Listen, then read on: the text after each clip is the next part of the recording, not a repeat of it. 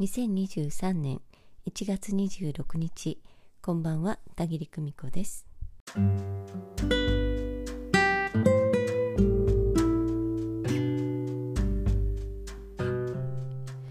え私ね皆さんご存知の通り精神世界のことがね大好きで、えー、こっちの方の世界の本を読むことばかりにね熱中していますとねついつい、まあ、一般の方とねお話をすることが少なくなるんです。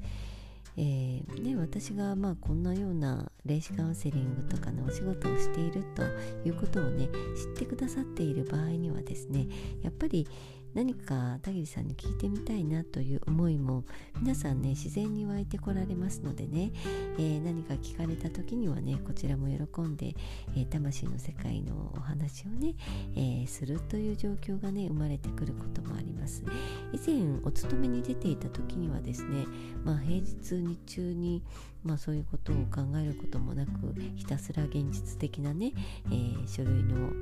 ね書類を作ったりだとかメールを書いて送ったりだとかね計算をしたりだとかねひたすら事務作業に没頭していたんですけれども、え今はですね、まあ、自分の事務作業に没頭することはありますけれどもほとんどの時間をですね、え、こういう精神世界のことに費やしているというね、えー、三昧な日々をね送っております。まあ、でもしかし実際にはですねほとんどのまあ方近所の方でもそうですけれど、え健在意識のね5%の中を生きていらっしゃる方ばかりですのでね、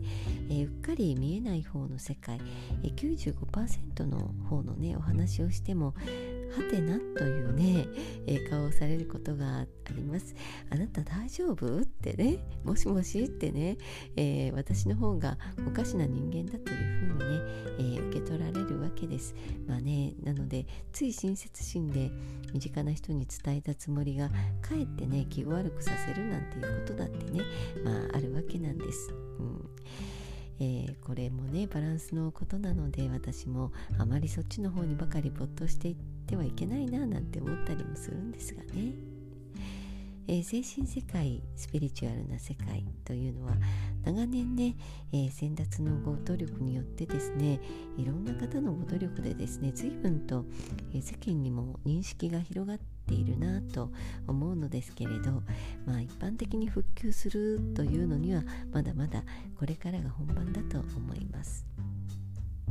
え例えばあらゆる戦術の先生方の中にもですねスピリチュアルや霊界の話なんて邪道だわとお考えの方も多くおられるようにお見受けします。またですねいくつもの有名な神社のお札なんかをねお部屋にきちんとセオリー通りお祭りになっているようなそういう信心深い方でもですね、えー、毎月初めの1日参りをね続けていらっしゃるようなそういう信心深い方ですもですね、えー、魂視点の考え方というのは一切持ち合わせていないという方もね大勢いらっしゃることを、えー、分かっております、うん、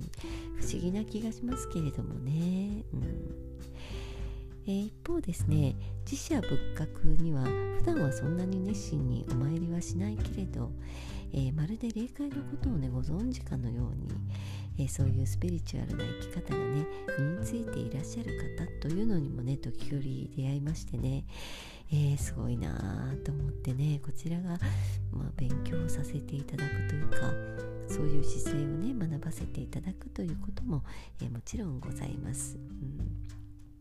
だからね私たち先入観にとらわれてはいけないなとね改めて気が引き締まる思いでねいる今日この頃なんです。どんなに立派なお念じをね、えー、高価そうなお念じをつけていらっしゃろうがねお札をしっかりと祀っていらっしゃろうがね、えー、難しい祝詞や般若心経なんかをそらんじていらっしゃろうがね、えー、結局はその方の普段の言動ね、え暮らしぶりというのを見ていたらわかる、ね、ここに尽きるのかななんていうふうに思います。うん、あそこでそんなにとなっちゃうんだとかね。あそんな風な言い方しちゃうんだなとかね、えー、なんかいろいろ思うところはありますね、えー、そして我が身を振り返る機会をいただいたんだなということをすぐにね肝に銘じております。私自身こうでなければならないんだとね執着していないだろうか。現世と魂の世界のバランスをとっているだろうかと。私もねこの世に生まれた時点でお互い学びの旅のね途中ねまだまだその途上であるということは同じなんですよね。だから出会う人物ことを鏡としてね我を振り返りたいねふと我に返りたいというふうにね、えー、強く強く思っています。えー、今日もね淡々と暮らしをね続けておりますよ、えー、皆さんはいかがでしょうか、えー、ね、この1月を過ぎますとまた年度末の忙しい時期に入ってまいりますけれども、えどうぞどうぞ皆さんお風邪など召されませんようにお気をつけになってください、